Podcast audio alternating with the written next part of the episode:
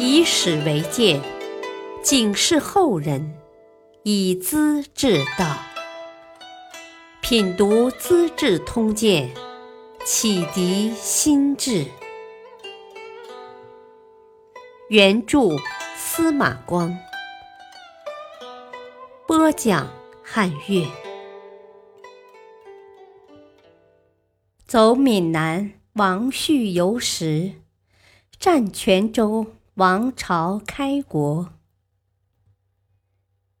黄巢失败后，曾经和他合作过的蔡州节度使秦宗权，趁天下混乱之机，纵兵四出，抢劫临近州县，连坐镇汴州的朱全忠也被打得只有招架之功，没有还手之力。秦宗权所到之处，杀人放火一扫光。千里中原，路断人稀，军车上载着阉人肉，是兵士的日常肉食，残忍极了。他命令光州刺史王旭及时上交赋税。光州已是光秃秃的，王旭十分恐慌，带领五千军士，强迫州内百姓渡过长江，由实抢掠。向今天的福建漳州一带前进，沿途尽是山地，荒僻险阻，行动非常艰难。王旭传下命令：啊，军人凡是携带老人小孩的，一律处死。这一下炸锅了，有位叫王朝的。三兄弟一起扶着老母亲董氏，跌跌撞撞，好不及人。王旭找到王朝兄弟，训斥道：“呵呵，凡是军队都有法纪，没有无法纪的军队。你违背军纪，就是藐视我这统帅。”三兄弟辩白道：“啊，人人都有母亲。”没有无母亲的人，统帅怎能叫人丢掉母亲呢？王旭勃然大怒，那就先把你们的母亲杀了。三兄弟又说：“啊，我们侍奉母亲，如同侍候统帅一样。既然要杀母亲，还要儿子干嘛？我们要求死在母亲的前头。”将士们都来说情，气氛才暂时缓和下来。队伍里有个术士，善于观察天象。他告诉王旭说：“啊，将军的部队里面有帝王气象嘞。”王旭信服术士的话，心怀疑惧，很想消灭这股王气。他看到勇武魁伟的人。有才能的将卒，总要找个借口杀掉，最后连最忠实的先锋官也处死了。部属心神不宁，互相传告：“啊，先锋官是王将军的妹夫，也不免一死啊！我们还有活路可走吗？”队伍走到南安附近。王朝跟新任的先锋官闲谈起来，啊，我们远离祖宗家园，抛别妻儿子女，奔走异地他乡，像盗匪一样讨生活，还要日夜担心被杀害，是我们自己情愿的？当然不是，是王旭强迫的。他残暴狠毒，滥杀无辜，凡是像样的人都遭毒手了。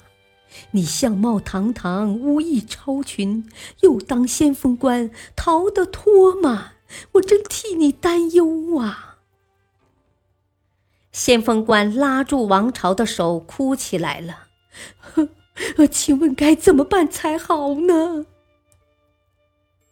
两人一番商量，在竹林里埋伏一批壮士。一会儿，王旭来了，壮士们突然冲出，挺剑大呼：“没等王旭反应过来，就被揪下马鞍，反绑双手，推到部队面前示众。人人欢欣雀跃，高呼万岁！王朝请先锋当主帅，先锋恳切的推辞：“啊，我没有变成刀下之鬼，全凭你的计谋。上天要派你来当统帅。”谁个又敢占先呢？两人推让一番之后，王朝不得已的当上了这支队伍的主将。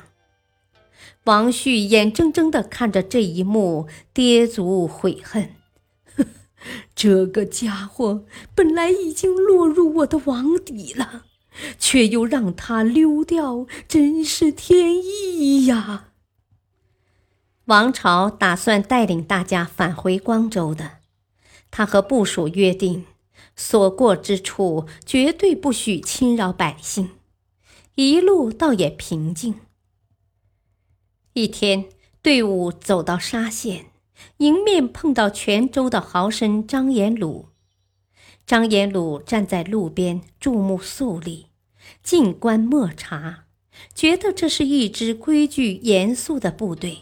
心里很佩服，便主动求见王朝，请他们留下，打回泉州，帮助百姓消灭贪暴的刺史廖彦若。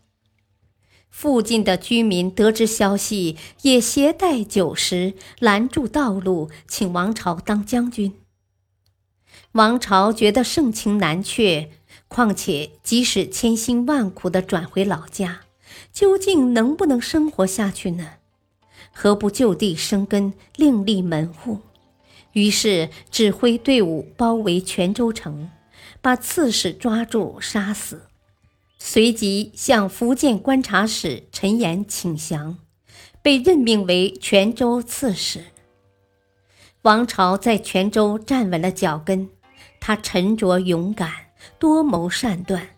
招抚流亡的百姓，减轻农民赋税，修治城池，操练甲兵，深受百姓拥戴，很快就兴旺发达起来。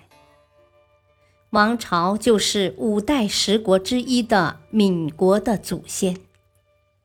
王旭呢，被幽囚在一座孤零零的房子里，又急又悔，精神紧张。不久就自杀了。感谢收听，下期播讲：兽王逃难受鞭挞，王建执意破成都。敬请收听，再会。